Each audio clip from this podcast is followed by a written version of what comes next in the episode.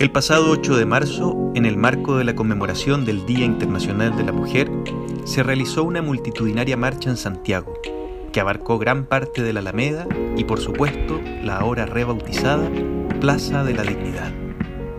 Diferentes expresiones femeninas, bailes, cantos, consignas, rabia, dolor, con un mensaje común fundamental, la reivindicación de los derechos de las mujeres. Desde hace años, la voz feminista ha surgido con fuerza y organización, dando un mensaje que genera un quiebre en el discurso implícito y a veces muy explícito respecto a la comprensión de los temas de género. Un mensaje que es para todos y todas, que nos invita a cuestionarnos, a pensar y a empatizar. La pandemia del coronavirus también ha evidenciado las implicancias de ser mujer en nuestra cultura actual, situaciones que tienen un correlato histórico de lo cual tenemos mucho que aprender. Soy Francisco Chacón y junto a la pastoral universitaria de la Universidad Católica Silva Enríquez nos preguntamos, ¿para dónde va la micro?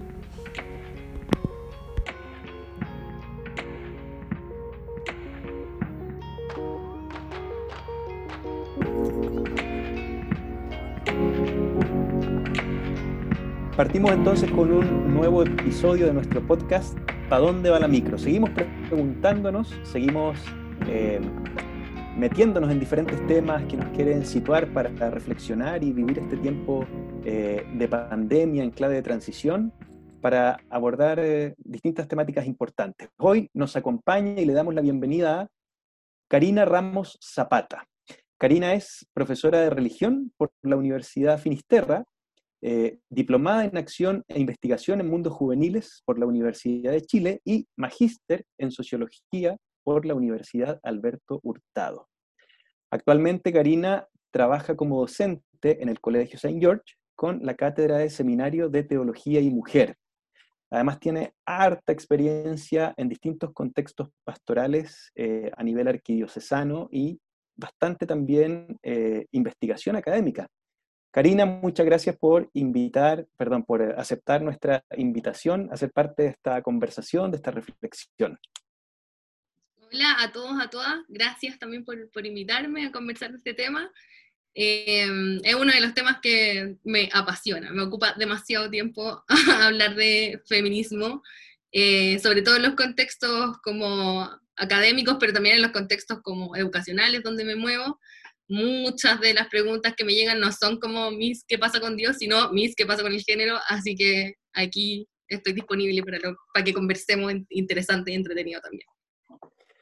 Buenísimo, Bien, buen punto tratas porque claro, nosotros estamos en un contexto académico, pero queremos abrir la reflexión y con las posibilidades que nos regala el mundo digital, llegar a ojalá mucha más gente. Eh, el espacio va a estar disponible y lo va a escuchar quien sea, no desconocemos hasta qué punto podrá llegar, entonces, también abrir el tema para que, para que más personas puedan reflexionar. Vamos a hablar, como bien dices, en torno a el tema feminismo desde tu rol docente, desde tu rol como investigadora, eh, desde tu propia experiencia eh, en el feminismo también.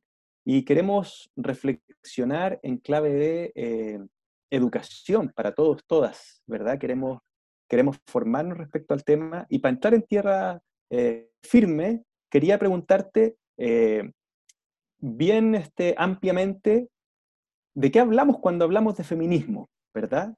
¿Qué es? Porque de repente escuchamos distintos discursos socialmente, hay hartos estigmas, de repente escuchamos también que el feminismo es lo mismo que el machismo, pero al revés, ¿verdad? Entonces, para tener una mirada eh, panorámica con claridad y con capacidad de aprendizaje. ¿De qué estamos hablando cuando hablamos de feminismo?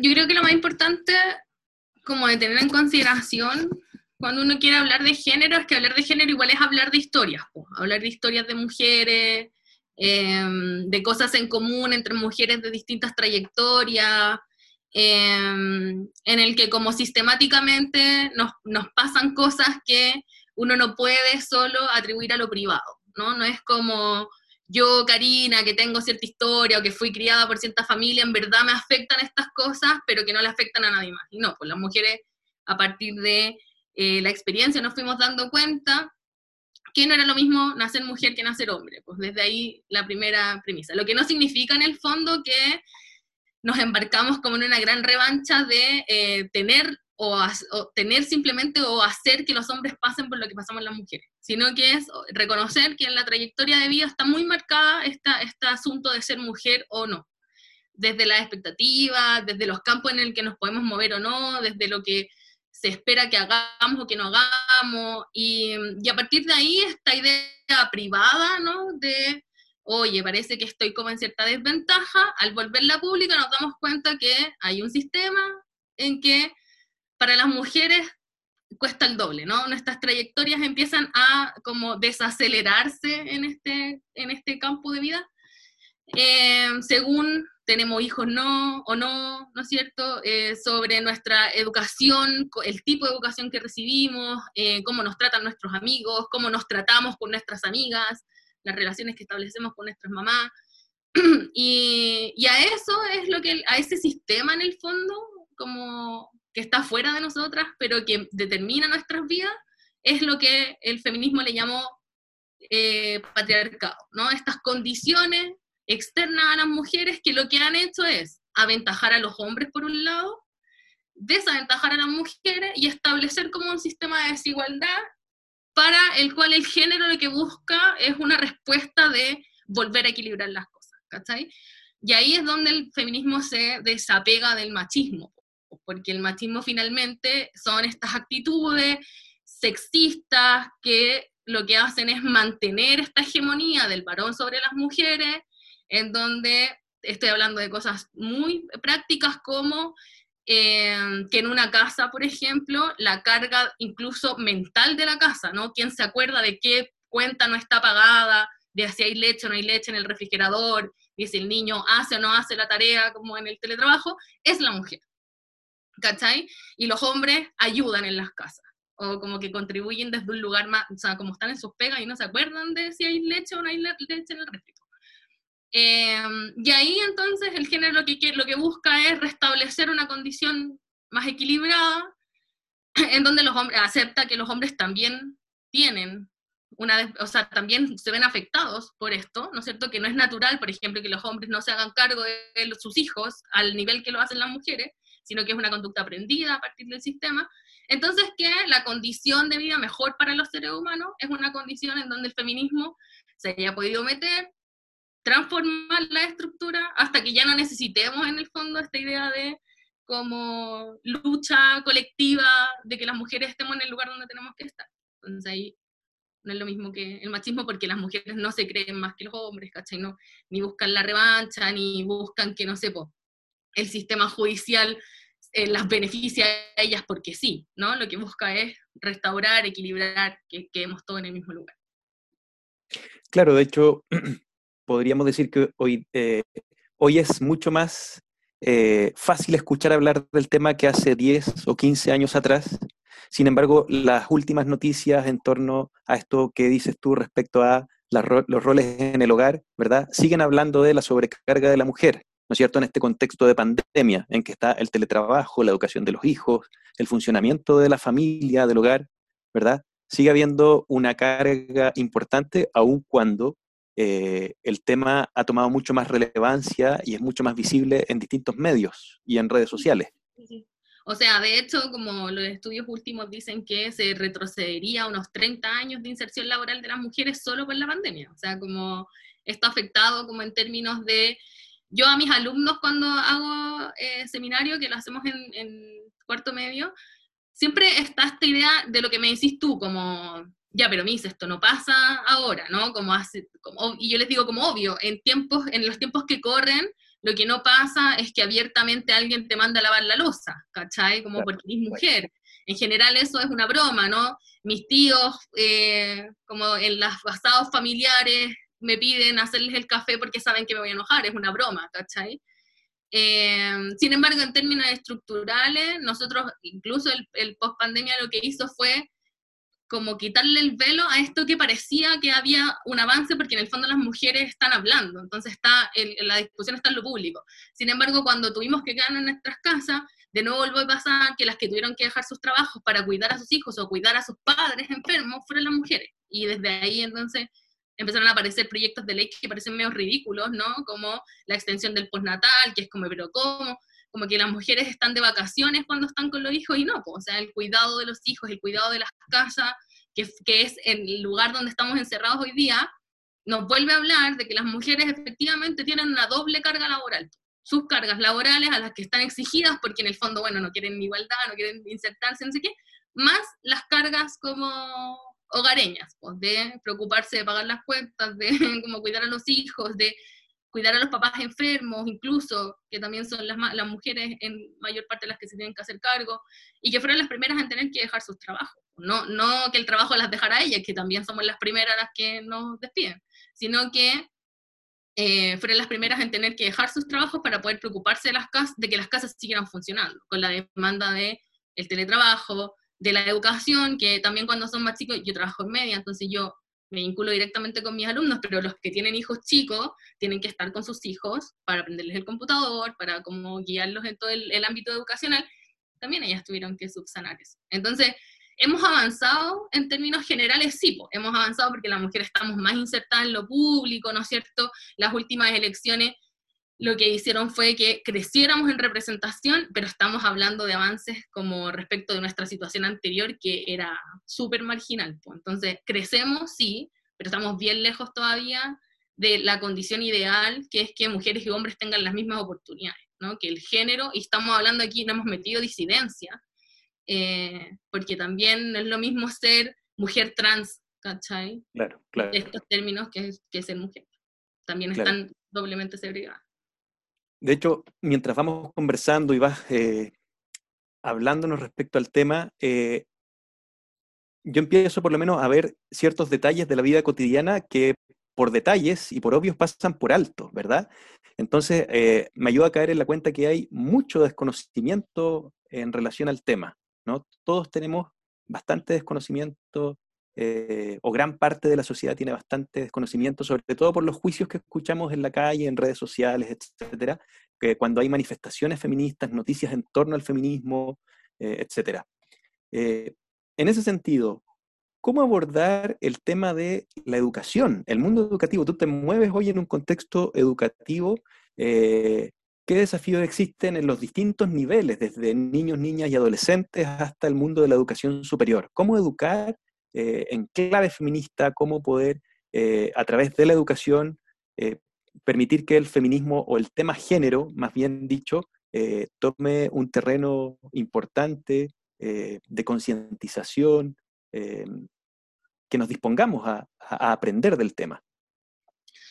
Creo que la cuestión educacional es bien importante porque esto que me decís tú de, bueno, tenemos discusiones como en lo público de lo que significa o no el género, de si está bien o no está bien mostrar el cuerpo cuando una como eh, marcha o no, eh, tiene que ver con eh, como la obligatoriedad de como que el, la, la, educación, sobre todo las, las, secundarias, pero también las universitarias, lo que hicieron a la sociedad fue como tomar la cara y apuntar en la dirección en que el género hace mucho rato viene hablando, pero que hoy día eh, como que lo hizo visible, ¿no?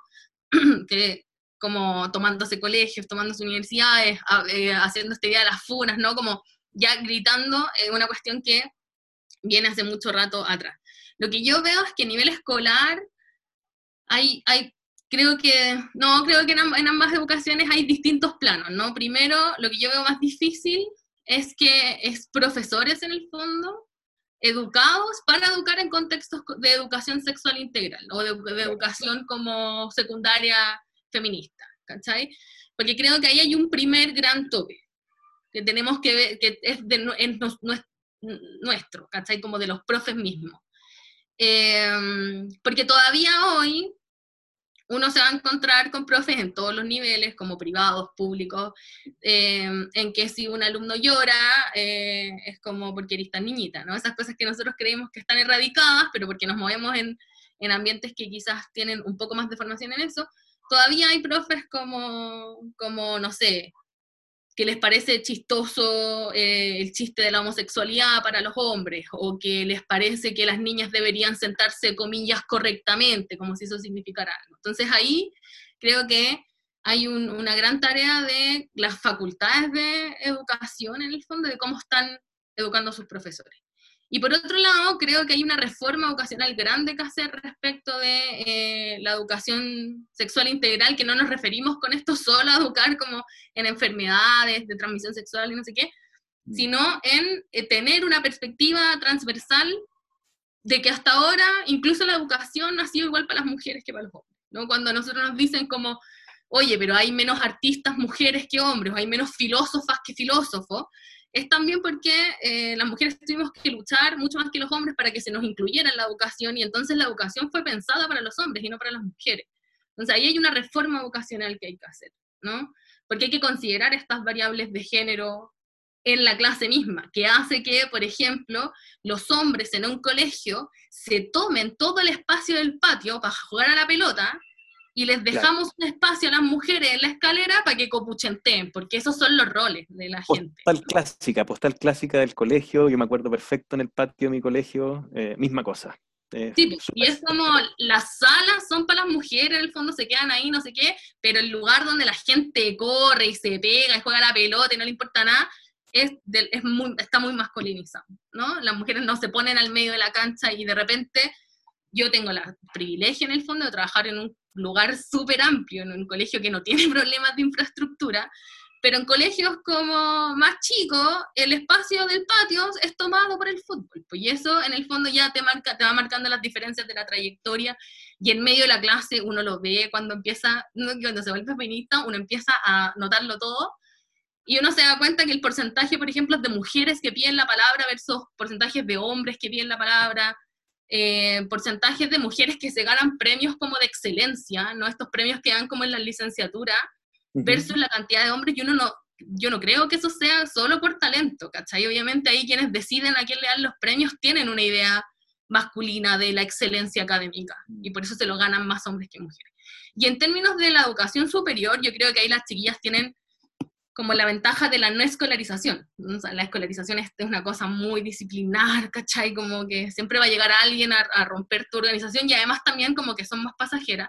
Creo que las universidades lo que tienen que, como su, su desafío, es en poder armar y darle lugar a las organizaciones de género, a las secretarías de género, a, a, a que las chiquillas y chiquillos también de diversidades puedan eh, sentirse seguros en los espacios de superiores, porque también hay cosas que pasan en la educación superior que tienen que ver con el tiempo en que se demora la gente en contar experiencias, ¿no? Que termina pasando en la universidad, porque hay como colectivos feministas que son, se, se, apoyan más en la universidad que en el colegio, porque además, tú sabes cómo son la universidad y tienen mucho más despliegue político, ¿cachai? O, o como incidencia en el mundo social, y entonces también las chiquillas van como reconociendo su historia y van ahí como logrando hablar cosas que en el colegio no lograron. Entonces también hay que pensarlo como una continuidad y de cómo, de que la palabra género o la palabra colectivo de género o la palabra secretaría de género no sea una mala palabra, ¿cachai? Como una amenaza. No sea una amenaza, exacto. La institucionalidad, sino más bien como un lugar en que uno protege a sus estudiantes, pues de cuestiones que no siempre pasan en las universidades. No es que las universidades sean un lugar como, como exclusivo de abuso, sino que son cosas que terminan llegando al espacio educacional donde las personas pasan la mayor cantidad de tiempo, o sea, si con, nuestra, con nuestros horarios como educacionales, donde la gente llega a las 8 y se va a las 6 de la tarde, donde está todo el día ahí, esos son los espacios que tienen que ir a rescatar. Eh, como todas estas experiencias para ponerlas al servicio también de, de la educación, pues, y promover a las mujeres eh, como en todo, ¿cachai? Como, no, sé cómo decirlo, pero si ustedes revisan, podrían hacerlo, como cuántos paneles que se hacen en la universidad tienen paridad, por ejemplo, ¿cachai? Y no son solo hombres hablando con otros hombres, ¿cachai? O cuántos centros de alumnos tienen a mujeres como en puestos políticos, ¿cachai? Creo que de ahí, como el espacio educacional es importante porque se empieza a reparar lo que después pasa en la sociedad. Como que tenéis mujeres más, poquito más como, como generadoras de su vida y no solo como que a una le pasa, o sea, como hoy día es más fácil hablar de género que antes, pero que a una le sigue pasando durante su vida porque este es un proceso muy largo de, de ir reconociendo, como de ir exigiendo el lugar y de que no te dé miedo, no sé, pues que te echen cuando te reconocen como feminista, que todavía pasa en algunos lugares que una es incómoda. Me quedé pensando en esta imagen como amenazante del departamento de género en una institución de educación superior. Y, cuando te escuchaba pensaba que probablemente sea más bien, eh, hay una necesidad de transformar la mirada y la comprensión, eh, y eso habla bastante bien de un factor protector, de una medida preventiva, y también de poder como generar condiciones para una formación más integral en la vida universitaria, ¿no? Sí, ¿sabéis lo que pasa? Que, que, o sea, ¿por qué se llega a esa, imagen en donde como que el género se vuelve como un eh, antagonista de la historia? Es porque también, eh, en términos hegemónicos, quienes tienen los medios de comunicación han comunicado el género como estas mujeres locas que pintan todo y lo destruyen todo y que andan sin polera y que lo que quieren en el fondo es destruir. Como que nunca se nos ha mostrado como, como lo que somos, ¿no? Como estamos reivindicando nuestro derecho a existir tal como es nuestra existencia, ¿no? A, no tener que amoldarme a tus preferencias sobre mí. Em, creo que ahí pasa, pasa en los colegios también, como en los colegios, esto que pasó en las universidades, como con el boom de las denuncias, también está pasando hoy día en los colegios. Los colegios, las alumnas en los colegios también están exigiendo lugares más seguros. Y, ahí de nuevo se repite esta historia. Ah, esta gente loca, ¿cachai? Que hace cosas de gente loca versus nosotros que queremos paz. Y no es así. Lo que pasa es que tú tenés trayectorias de mujeres que sostenidamente han tenido que vivir la, la injusticia. Y en términos pastorales, ya que me lo preguntaste al principio, em, en términos pastorales es en la injusticia, ¿cachai? Donde uno reconoce dónde hay que ir a, a trabajar, ¿cachai? Es ellas que han padecido la injusticia, no les voy a pedir yo que vengan aquí en paz una vez más a decirme que en la institución que me tiene que proteger ha sido una institución vulneradora, no, por, no porque me ha vulnerado ella misma, sino que porque no me ha dejado un espacio chiquitito para poder decir lo que mi vida necesita decir. Y ahí ha sido muy difícil eh, en las universidades y en los colegios decir que la cuestión de género no es una cuestión que viene a destruir la familia o a destruir como los valores, sino que todo lo contrario, pues es la reivindicación de la existencia humana en lo más fundamental, porque pues, cada uno pueda agarrar su voluntad y dirigirse con su razón hacia donde se quiere dirigir. Y no que tú me digáis si me puedo sentar en el suelo con falda o no. Acá tengo que hay una forma correcta de sentarse en el suelo con falda, que es un poco lo que le pasa a las alumnas en los colegios. Súper. Eh, me diste el pase para la siguiente pregunta que, te quiero hacer, que es hablar de eh, fe y género, de teología y género, no solo desde tu rol profesional, sino desde tu identidad creyente como cristiana católica. Eh, ¿Qué implicancias tiene? ¿Cómo ves tú la perspectiva de género desde la experiencia de fe? ¿no? Creo que tiene como una doble complejidad. Eh, la complejidad, uno, de cuando uno se reconoce feminista y creyente al mismo tiempo, es que una tiene que ir a desaprender un montón de cosas, como desaprender o, o, en el fondo remirar la historia de una para poder reconocer en qué lugar de esa historia creyente lo que te enseñaron era más bien una cosa cultural masculina y no un mensaje evangélico, ¿cachai? Como definitivo. La Carolina del Río, yo se lo digo a todas las chiquillas y a los chiquillos del curso que yo hago en el colegio, dice, cuenta una historia en uno de sus textos en donde dice como que su hija le pregunta por qué Dios no tuvo hijas. Y la Carolina del Río, que es teóloga de chilena, feminista, le dice, ¿cómo no? Tú eres, nosotras somos hijas de Dios. Y que eh, la hija le dice, no, pero a ver, no, ahora entiendo en el fondo, no puede tener hijas porque no las podían colgar piruchas en la cruz, ¿no? Y ahí ya empieza como toda una reflexión de lo importante que se volvió en términos teológicos, por ejemplo, el cuerpo masculino de Jesús y no Jesús mismo, como su existencia misma. Mm. Era, me parece que es más importante que Jesús haya sido hombre a que Jesús haya sido hijo de Dios. Y a partir de ahí, en la, en la historia de las creyentes, queda un montón de marca masculina de cómo nos enseñan la fe. Entonces, reconocerse creyente es un creyente y, fe, y, feminista en el fondo, es en algún punto enojarse con su historia de creyente, creer que no se puede ser creyente y feminista al mismo tiempo, y luego eh, encontrar el tesoro de la teología feminista que nos dice que hay que aprender en la historia también a reconocer el núcleo de la palabra teológica separada de la cultura, ¿cachai? Y que en el fondo no es tan importante ese nombre como nos han hecho creer eh, eh, adentro de la iglesia. Y en términos como de la profesión, igual, o sea, creo que me pasa lo mismo que me pasa fuera de la profesión, ¿no? Yo soy la única mujer profesora de media que, que es mujer, ¿cachai? Como que le enseña a los alumnos. Hubo un momento antes que yo llegara a San George en donde los alumnos tenían, o sea, muchos de los alumnos en su trayectoria, solo hombres les habían hablado de religión. Y es igual es, es, es heavy, igual es harto, porque las mujeres estamos muy presentes en términos pastorales, pero no estamos tan presentes en términos de pensamiento de la teología.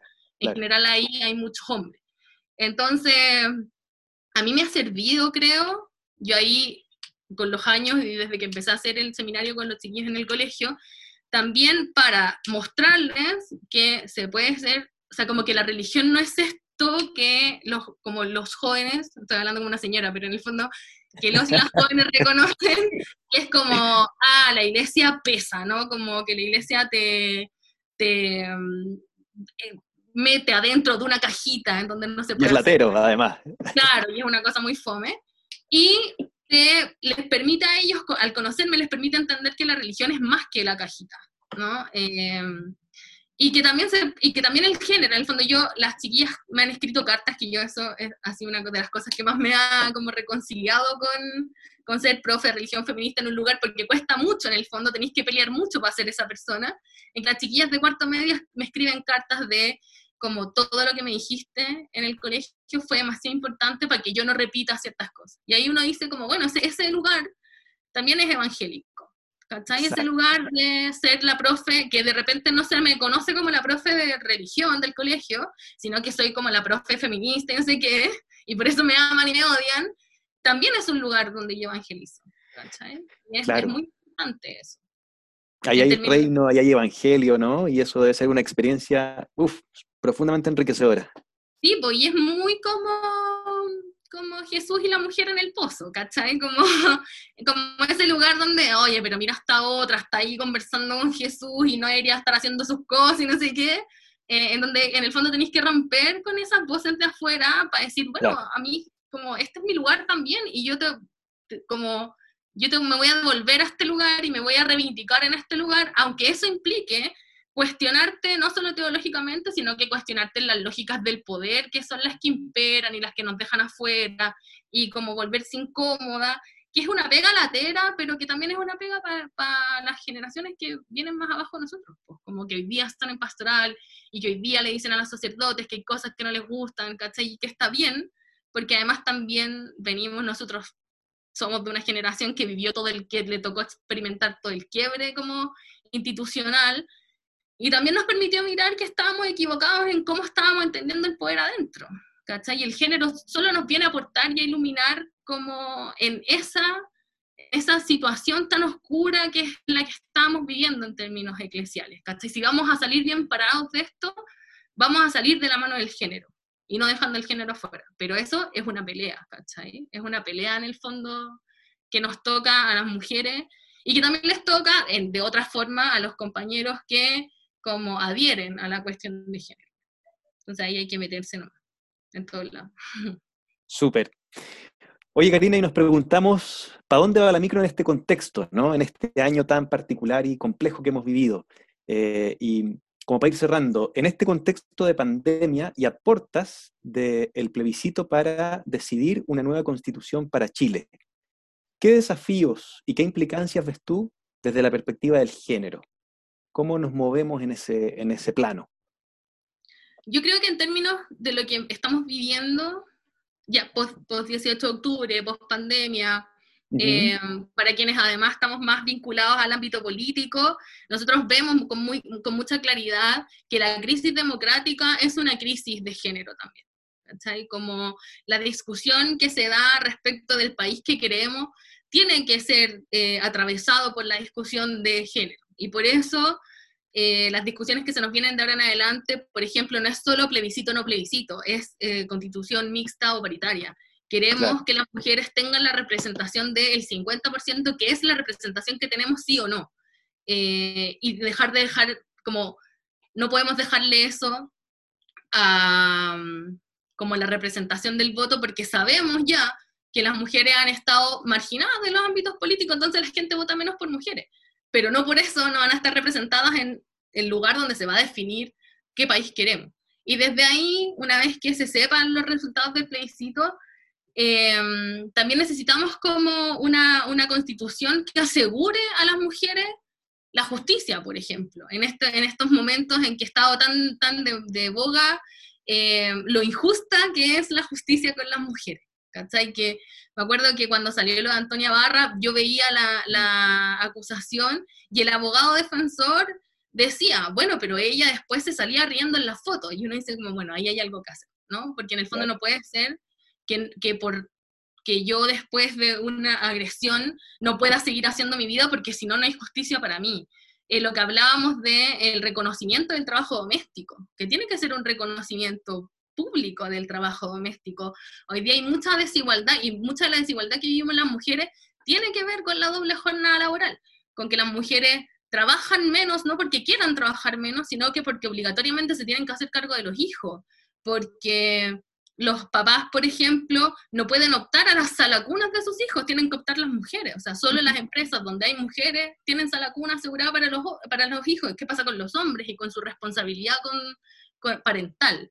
Eh, y ahí esas discusiones del postnatal, de eh, las cuidadoras, que también son discusiones que se ha hablado ahora, de incluso las pensiones. O sea, si nosotros nos ponemos a analizar cuánta gente de la que sacó su 10% y se quedó sin nada eran mujeres que van a tener después como una pensión horrible, también nos dice que la capacidad democrática de nuestro país, que además era una capacidad muy infantilizada, ¿no es cierto? Como que recién ahora estamos aprendiendo en Chile lo que significa como votar cosas importantes, como cuál es nuestra constitución o cómo eh, presionar para sacar el 10% no, tiene que ser con la voz de las mujeres que representan esta marginación de eh, una educación que las perjudica, una educación sexual que hace que las mujeres queden embarazadas más pronto porque nadie les habla de sexualidad, porque nadie les enseña a hacerse como dueñas de su cuerpo, que son cosas que uno dice como, ah, pero ¿cómo nadie?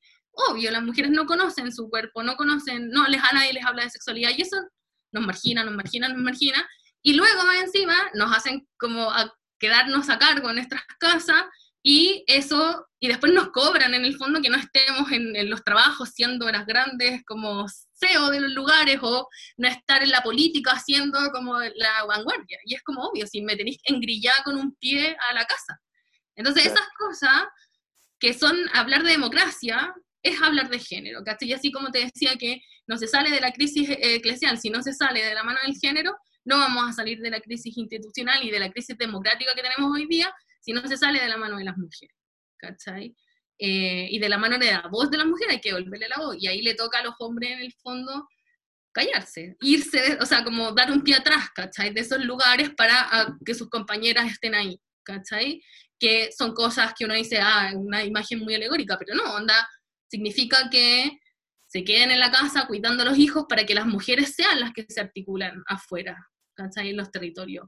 Eh, significa que les des un espacio, que es lo que decía la Virginia Woolf, ¿no? Una habitación propia a las mujeres, para que las mujeres tengan la experiencia desde salir a un restaurante a comer solas, que son una experiencia que no todas las mujeres tienen, hasta poder estar un momento, sobre todo las mujeres que tienen hijos, eh, sola para poder leer, ¿cachai? Algo, cualquier cosa, que haga que tú, en el fondo, podáis, lo que decía la Virginia Woolf era escribir novelas, pero nosotros ahora decimos como escribir la constitución, ¿cachai? Esos son los lugares donde vamos a estar más de un año en el fondo eh, discutiendo cuestiones públicas, ojalá no sean solo los hombres a los que les preguntan eso, sino que también le demos el espacio, pero no así como, oye, pero obvio que le estoy dando el espacio, sino que asegurar el lugar, a partir del cuidado de los hijos, del cuidado de las familias, de entender que las mujeres tienen como una condición de vida distinta y no como una víctima, sino como la, reivindicación de ya no quiero estar más aquí, quiero que mi vida se desarrolle en este otro lugar y no tener que cargar con el peso de como la expectativa del resto frente a la vida de una. Claro, desde una perspectiva de igual a igual, en una relación simétrica, ¿verdad? Claro, y en donde yo en el fondo pueda confiar en que tú te vas a quedar con un hijo, te puedas hacer cargo de la casa y que no voy a volver, que es una caricatura, ¿no? En que uno vuelve y no sé, pues el niño está perdido o nadie hizo de comer, ¿cachai? Porque pareciera que los hombres son inútiles para los lo hogareños. No, o, sea, en verdad, todas estas alegorías que, compartes, eh, por alegorías bien decidoras también, finalmente, ¿no? Eh, eh, no son al azar. No, pues todo el chiste tiene algo de, verdad. igual, como lo que te decía antes, hay un, hay un hemos avanzado, sí, o sea, no sé, antes lo que veíamos los bien era grande con compañía y nos reíamos de eso, hoy día está mucho más cuestionado. Pero en el fondo, igual todavía tú escuchas gente joven decir como, eh, no, lo que pasa es que, no sé, mi mujer cocina tan rico. Y es como, no puede ser que eso sea lo único que reconociste de tu mujer, ¿cachai? O sea, hay algo más en las mujeres. Hay, una, hay un nivel de, de como paridad que no hemos logrado todavía.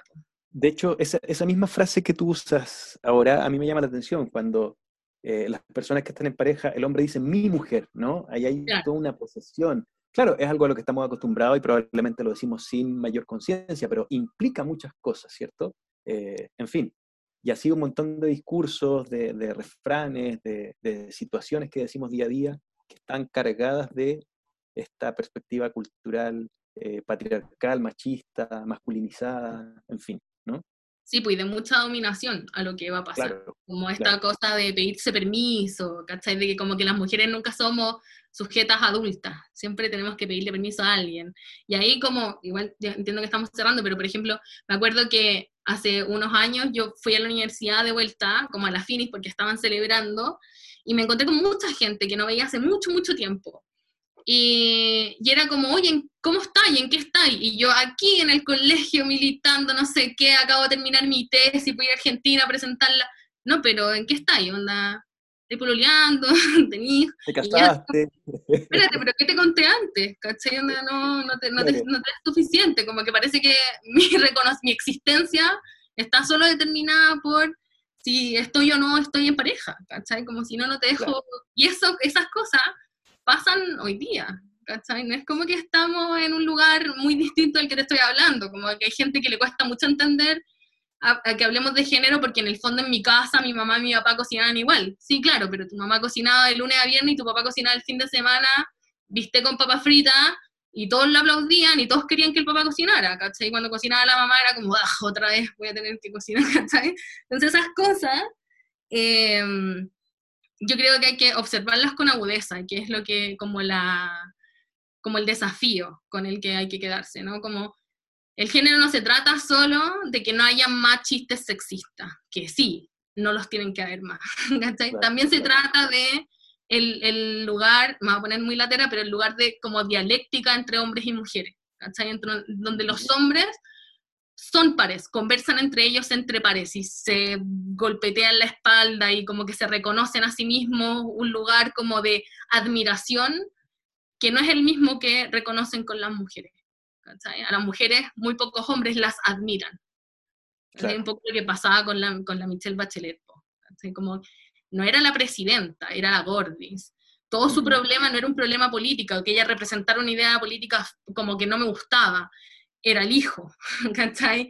Era que era muy suave, era que era muy gorda, era que era, ¿cachai? Esas cosas privadas que son réplicas de lo que nos pasa en, todavía en la vida como natural de colegas que siguen haciendo, no sé, listas de la colega más rica del lugar, ¿cachai? Como esas cosas siguen pasando y a la gente le parece chistoso, a los hombres les, parece extraño que uno les pare los carros con eso, uno se vuelve la amargada de los lugares, ¿cachai? Por, por decir que no, y cuando uno habla de esto, que a mí me ha pasado muchas veces también, es como, ah, pero tú eres como otro tipo de feminista, una feminista como buena onda.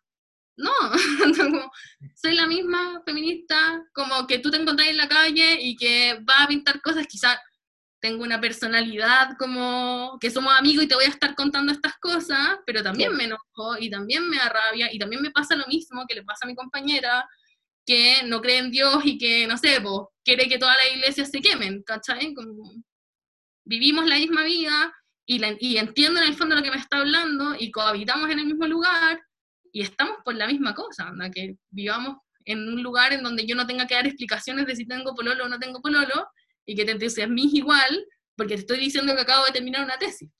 ¿cachai? Claro, el núcleo, el núcleo en ambos escenarios o en cualquiera una de, esos, de esas identidades es el mismo finalmente, ¿no? Claro, claro, claro. Bien, Karina, te agradezco muchísimo todo lo, conversado, interesantísimo, da para horas y horas y horas. Eh, esperemos que este, este pequeño eh, espacio que nos dimos, ¿verdad? Con lo que tú nos eh, diste una mirada súper interesante, amplia, contundente, genere también la necesidad de seguir conversando en quienes nos escuchen, ¿verdad? Esperamos que así sea. Te agradecemos mucho tu disposición, eh, un abrazo, ánimo con todo lo que implica eh, el seguir educando desde el feminismo, eh, el seguir este, profundizando desde la existencia feminista también, y, y muchas gracias por, por esta conversa que fue además muy entretenida. Gracias a usted, gracias por abrir estos espacios también de conversación, son muy raros en ámbitos pastorales, estos espacios de conversación como más abiertos, donde uno puede conversar como de, cosas como este vínculo género-religión, que es muy, muy poco tocado. Eh, y animo también a todos los que escuchan, me imagino que el teletrabajo, bueno, yo, el teletrabajo y el telestudio, es una cosa como agotadora y bueno, ánimo, sigan adelante y gracias por, esto, por este momento y por esta conversación.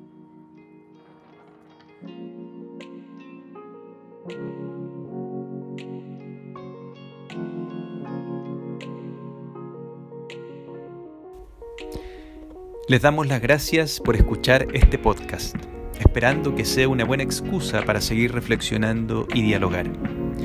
Les invitamos además a seguirnos en nuestro próximo capítulo en el cual abordaremos el tema del plebiscito del 25 de octubre, momento en que se votará la posibilidad de una nueva constitución para Chile. Desde la pastoral universitaria precisamos que las opiniones vertidas en este espacio son de exclusiva responsabilidad de quien las emite y no representan necesariamente la postura de la Universidad Católica Silva Enríquez.